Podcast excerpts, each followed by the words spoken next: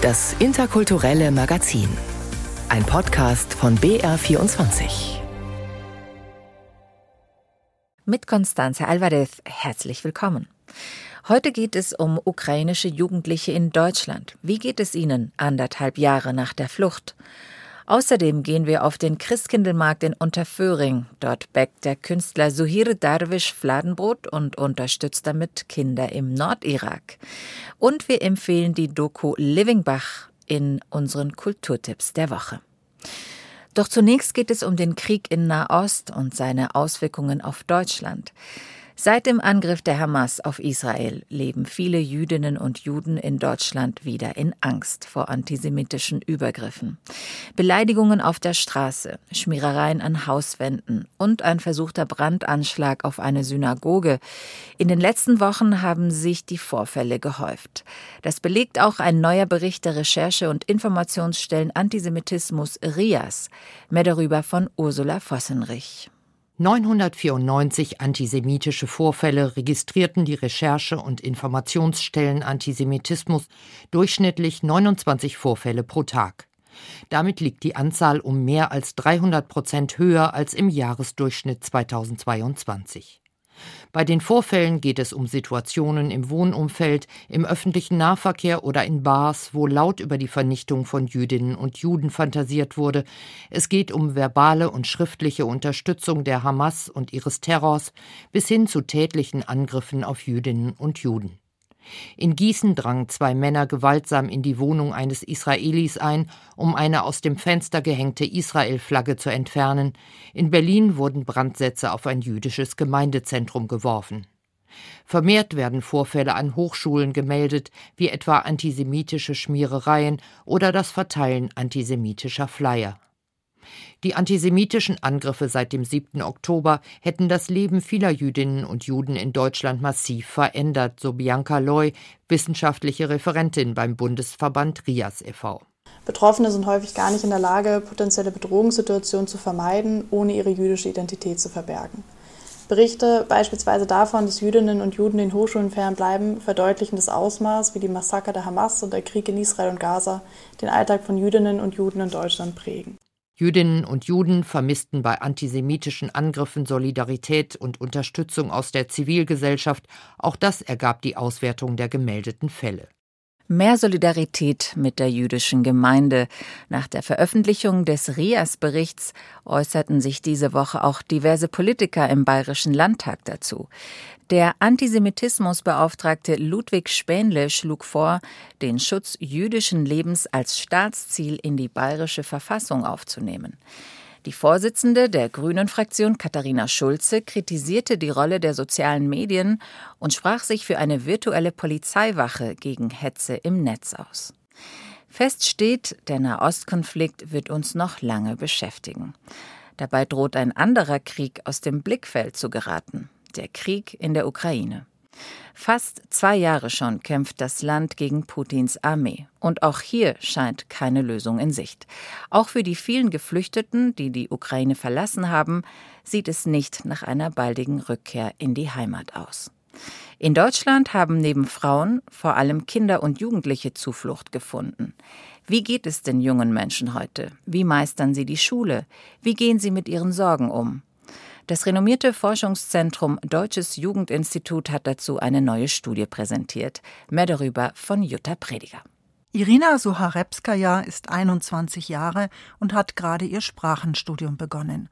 Kurz nach Kriegsausbruch kommt sie ohne Eltern und ein Wort Deutsch zu können nach Augsburg. Das Wichtigste damals ihre Gastfamilie. Ein älteres Ehepaar mit erwachsenen Kindern, großem Haus und Herz. Das war natürlich die entscheidende Rolle für meinen Sprachenwerb und auch in Integration, hier sich einfach gut integrieren zu können, weil sie mir damals sehr viel gezeigt haben, sehr viel mit Bürokratie. Ja, das war für mich die größte Herausforderung, auch alle Formulare ausfüllen zu können und sie haben das einfach freiwillig gemacht aus Dankbarkeit, aus Liebe und aus Höflichkeit, was weiß ich, aber das war wirklich die größte Rolle. Inzwischen wohnt Irina in einem Augsburger Wohnheim für Studierende. Trotzdem kommt sie noch regelmäßig zu ihren Gasteltern zu Besuch. Sie behandeln mich als drittes Kind und ich kann das nicht mir entgehen lassen und ich schätze das sehr. Sofia Schaburski vom Deutschen Jugendinstitut hat ukrainische Jugendliche, die wie Irina nach Deutschland geflüchtet sind, befragt. 25 lange Einzelinterviews hat sie geführt. Was berichten die anderen Jugendlichen von ihren Gastfamilien? Sind sie generell ein Startvorteil?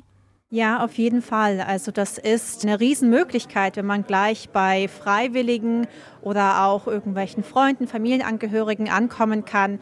Die bieten auch Unterstützung bei der Wohnungssuche, falls sie nicht selber einen Schlafplatz anbieten können, aber auch dabei Zugang zu Schulen zu finden, also und sich in die Schule einzugliedern. Forscherin Sophia Schaburski hat die 12- bis 18-Jährigen auf Ukrainisch befragt. Schaburskis Mutter stammt nämlich aus der Ukraine, aber ihre Sprachkenntnisse waren etwas eingerostet. Als die Wissenschaftlerin dann ihre Sprechhemmungen überwunden hatte, erzählten ihr die Jugendlichen sehr offen, wie es ihnen geht. Ganz wichtig für sie ist die Schule. Die meisten fühlen sich dort recht gut angenommen, die allerwenigsten diskriminiert. Den Unterricht in den sogenannten Brücken- oder Willkommensklassen genannt, finden viele Jugendliche wichtig, weil sie dort mit Gleichgesinnten auf Ukrainisch oder Russisch unterrichtet werden. Sie sind ein geschützter Raum. Doch Anschluss an die anderen Schüler und Schülerinnen finden sie dadurch kaum. Ein Dilemma? Nein. Ich kann von so guten Beispielen berichten, was wir in Interviews gesehen haben. Also in einer Schule haben wir gesehen, dass der Deutschunterricht in der Brückenklasse stattgefunden hat, also quasi auf Ukrainisch unterrichtet, die Grammatikregeln erklärt und dann die Jugendlichen für Mathematik und Englisch in die Regelklasse gegangen sind, aber zusätzlich noch eine ukrainische Lehrkraft dabei hatten, die dann auf ihre Bedürfnisse eingegangen ist und dann noch übersetzt hat. Es kann auch so klappen, dass dann eine Eingliederung in die Regelklasse mit zusätzlicher Deutschförderung auch funktionieren kann. Den größten Schulstress haben die Jugendlichen, die zusätzlich zur deutschen Schule auch noch den Online-Unterricht ihrer alten Schule in der Ukraine besuchen. Eine Doppelbelastung, die auf Dauer vermutlich nicht zu stemmen ist. Ein weiteres hochinteressantes Thema der Ukraine-Studie ist die Bindung der Jugendlichen zu ihrer Familie. In einem Alter, in dem man sich normalerweise von ihr abwendet, passiert bei den Geflüchteten genau das Gegenteil. Statt Ablösung von der Familie suchen sie dort Schutz und Geborgenheit. Forscherin Sophia Schaburski hat das immer wieder in den Interviews gehört. Ihre Erklärung, Kinder, Mütter und Verwandte, die gemeinsam geflüchtet sind, verarbeiten das Erlebte zunächst auch gemeinsam. Irina, die junge Frau aus Augsburg, kam ja im Frühjahr 2022 alleine nach Augsburg. Mutter, Vater und die Geschwister sind in Ivano-Frankivsk im Südwesten der Ukraine geblieben. Dort haben die Eltern eine Landwirtschaft und sind relativ sicher. Auch sie ist trotz räumlicher Distanz näher an ihre Familie herangerückt.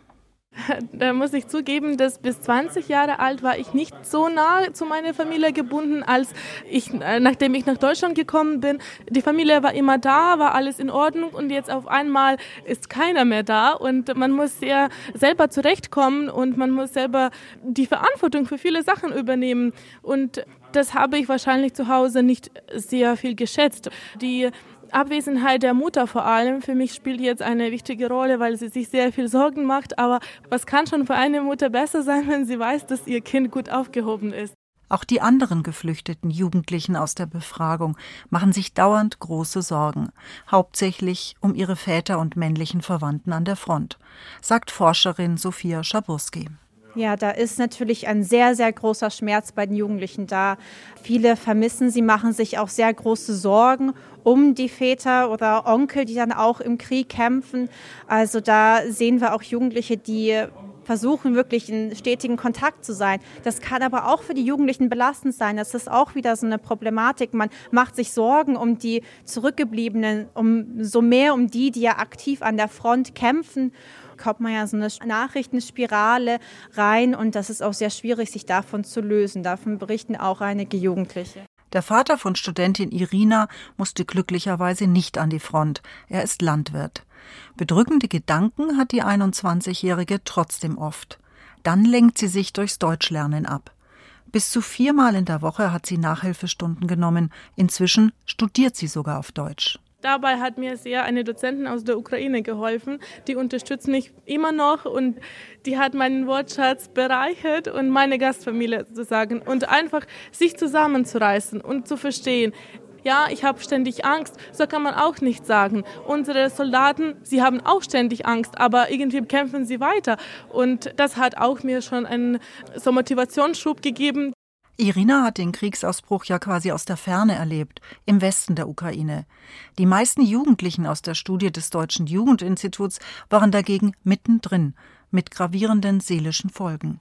Also das ähm, ist wirklich äh, erschreckend, muss man sagen. In allen Interviews alle haben jetzt auf irgendeine Art und Weise den Krieg erlebt und wir haben auch beobachtet, die Jugendlichen, die berichten von Alltagsgeräuschen wie lautes Türknallen, Donner, Flugzeuge am Himmel, dass das ja bei denen auch eine emotionale oder eine körperliche Stressreaktion ausgelöst hat. Ein Junge hat auch sehr ausführlich geschildert, er hat Fußball gespielt und mit den anderen Jungs und auf einmal fliegt ein Flugzeug über den Himmel und er schaut auf, er ist der Einzige, der hochschaut und seine anderen Freunde die beachten das gar nicht. Also da fällt ihm dann auch selber schon auf, okay, da ist auch was, was mich belastet. Und das ist auch wichtig, dass man dieses Thema auch noch angeht. Zum Beispiel in einer Psychotherapie. Allerdings nimmt die kaum ein Jugendlicher aus der Studie in Anspruch. Vielleicht, weil es ihnen ähnlich geht wie der lebenslustigen Irina und sie Rat und Hilfe eher in der Familie suchen. Selbst wenn sie weit weg in der Ukraine ist. Meine Psychologin für mich ist meine Schwester Natalia, die als Polizistin Beamten arbeitet und die ist meine beste Psychologin und beste finde ich nie äh, auf der ganzen Welt, weil so wie sie mich unterstützt, unterstützt mich wahrscheinlich keiner Psychologe. Und weil sie sehr eine sehr starke und tapfere Frau ist und das versucht sie an mich weiterzugeben. Und ihr habt eine Standleitung sozusagen per Handy? Ja, wir äh, schreiben uns täglich, wir telefonieren uns täglich und äh, wenn sie äh, eine Pause hat, dann ruft sie mich sofort an. Zwischen Heimweh und Zuversicht. Junge Ukrainerinnen und Ukrainer über ihr neues Leben in Deutschland. Ein Beitrag von Jutta Prediger. Heute ist der erste Advent und überall bringen Weihnachtsmärkte Leben und Farbe auf Plätze und Straßen. Zwischen traditionellen Glühweinständen, Würstelbuden und Christbaumschmuckverkäufern findet man immer wieder Überraschungen. Dazu gehört die orientalische Fladenbrotbäckerei von Suhir Darwish. Als Kurde war der 47-jährige Künstler lange staatenlos. Eine lange und traumatische Flucht führte ihn nach Deutschland. Mit seinem Verein Baum der Hoffnung setzt sich Suhir Darwish heute für Kinder im Nordirak ein.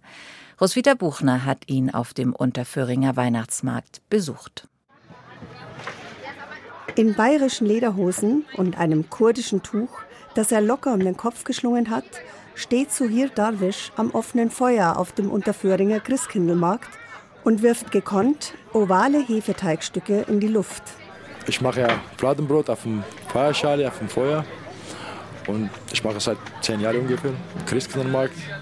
Sorgfältig platziert Suhir die ausgezogenen Hefeteigstücke auf seinem aus zwei Feuerschalen selbstgebauten Ofen. Das Rezept für den Teig hat er selbst erfunden.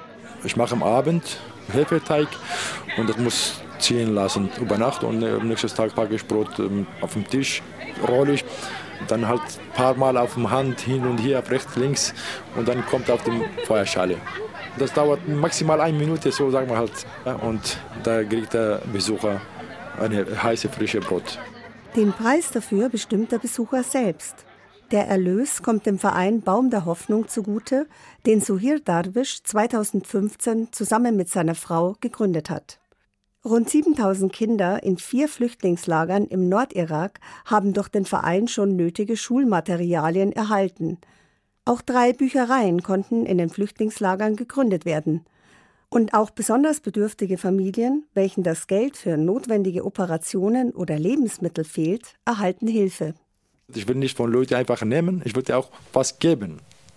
Und dass die Leute in Not ist, auch was haben. Und das war mein Wunsch in meinem Leben. Ich will nicht, was ich erlebt habe, dass jemand auch erlebt. Zu erzählen, was er erlebt hat, fällt Suhir Darwish immer noch schwer. 1976 wurde er in der syrischen Kurdenstadt Kamischlo im Dreiländereck Syrien, Irak, Türkei geboren. Seine kurdischen Eltern waren staatenlos und er folglich auch. Seine Kindheit dort sei nicht einfach gewesen, erzählt der heute 47-Jährige. Für uns Kurden in Syrien war viel problematisch zwischen Araber und uns und habe in Schulen viel erlebt. Wir dürfen gar nichts machen. Du hast keinen Namen, null. Und habe ich nach Libanon geflohen. Bei seiner ersten Flucht war Suhir Darwish neun Jahre alt. Er floh allein. Seine Eltern suchten ihn und holten ihn zurück. Mit 18 floh er in den Libanon. Das Land erholte sich gerade von den Wirren des Bürgerkriegs. Auch dort sei es für ihn als Staatenlosen schwierig gewesen, sagt der 47-Jährige. Immerhin habe er in Beirut Arbeit gefunden. Als es aber mit den Repressionen immer schlimmer wurde, floh er in die Ukraine und dann nach Deutschland, wo er im Jahr 2000 Asyl beantragte. Es folgte eine Odyssee von der Erstaufnahmeeinrichtung in Zirndorf über Regensburg und Amberg durch die ganze Oberpfalz. Ich habe ja ungefähr zehn Jahre in Fluchtigen gelebt. Ich darf nicht den Landkreis verlassen, ich darf nicht arbeiten, ich darf keinen Sprachkurs machen. Ich darf gar nichts damals. Wegen ich war staatenlos, ich habe immer Probleme gehabt. Deutsch habe er auf der Straße gelernt, sagt Suhir Darwish. Während seines Aufenthalts in den Lagern wurde er auch Vater von drei Kindern. Diese wuchsen mit ihm und seiner damaligen Frau in den verschiedenen Flüchtlingsunterkünften auf. Erst mit 18 Jahren habe seine Tochter endlich eine Geburtsurkunde und die deutsche Staatsbürgerschaft bekommen. Während seiner Zeit in den Unterkünften habe er auch angefangen, sich seinen Schmerz von der Seele zu malen. Ohne Papier und Stifte.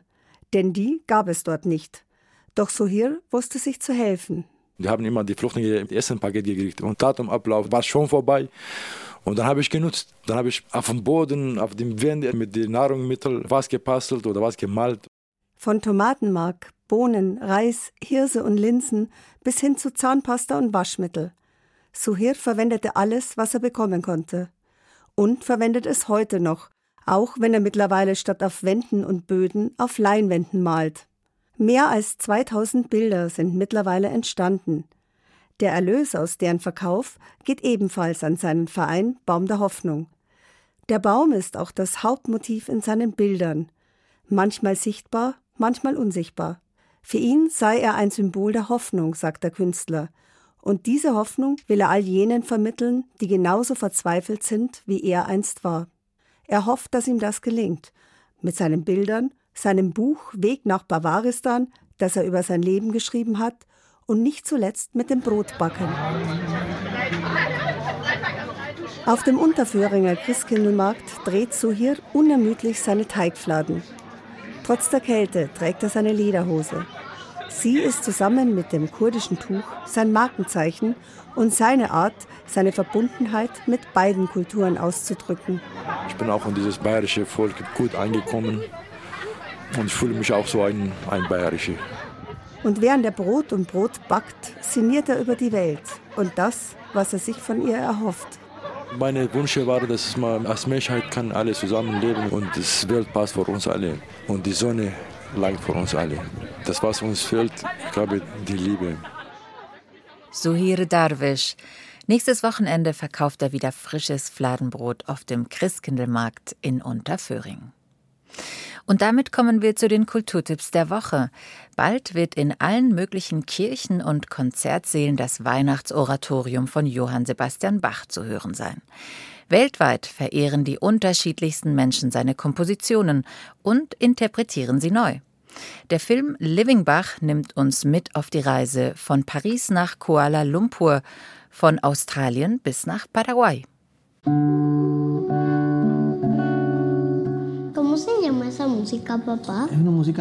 Was summst du da, Papa? fragt der Sohn von David Portillo. Der Vater antwortet, die Aria von Bach aus der dritten Orchestersuite. Portillo ist Songwriter aus Asunción in Paraguay. In dem südamerikanischen Land beginnt die filmische Reise von Anna Schmidts Doku Living Bach.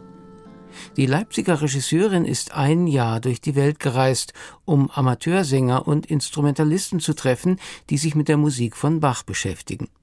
Auf den Paraguayer Portillo folgt Li Helin, Kaffeehausbetreiberin in Kuala Lumpur. Aus Paris hat sie sich einen Cembalo-Bausatz schicken lassen, um Bach auf dem Instrument seiner Zeit spielen zu können.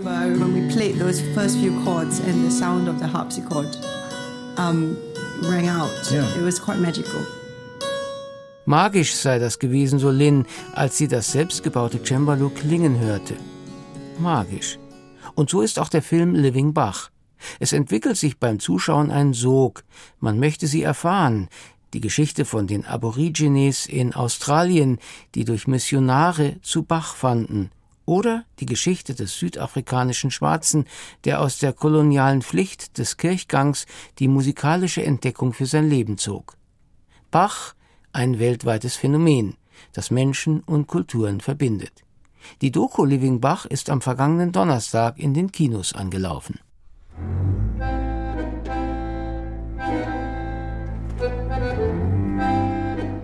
Auch Astor Piazzolla, von dem diese Musik stammt, hat Bach als eines seiner kompositorischen Vorbilder bezeichnet.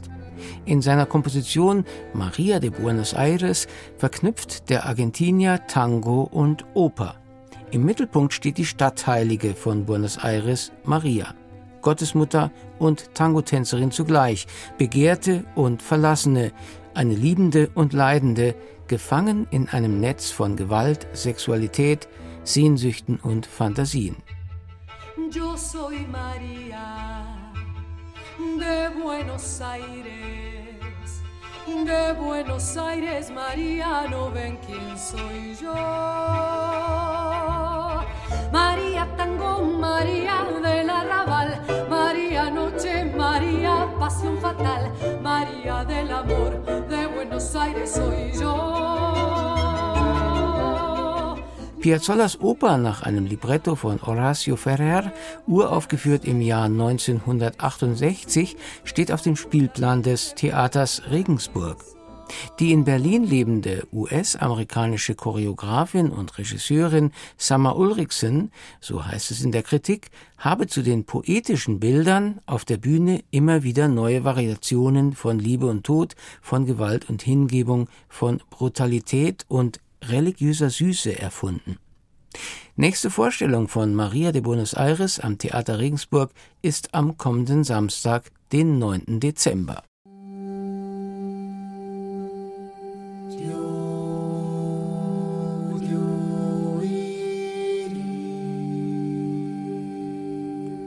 Andachtsjodler heißt dieses Stück des schweiz-österreichischen Trios Jötz, da entspannt man sich bei strahlend alpinen Dreiklängen, aber ehe man so ganz tief empfindet, trötet eine Trompete schräge Töne in die friedlichen Durharmonien.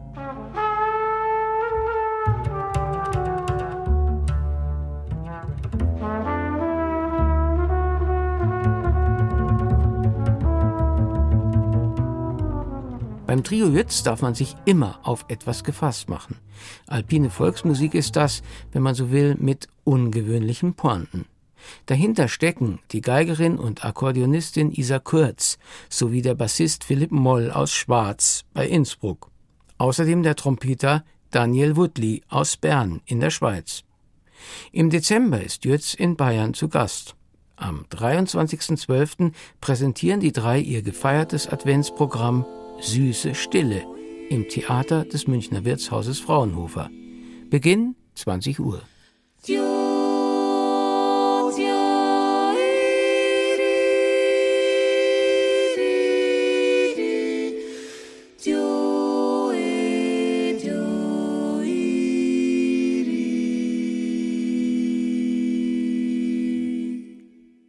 Das waren die Kulturtipps der Woche von Ulrich Möller-Arnsberg und das war das interkulturelle Magazin für heute. Danke fürs Zuhören und einen schönen ersten Advent wünscht Ihnen Constanze Alvarez.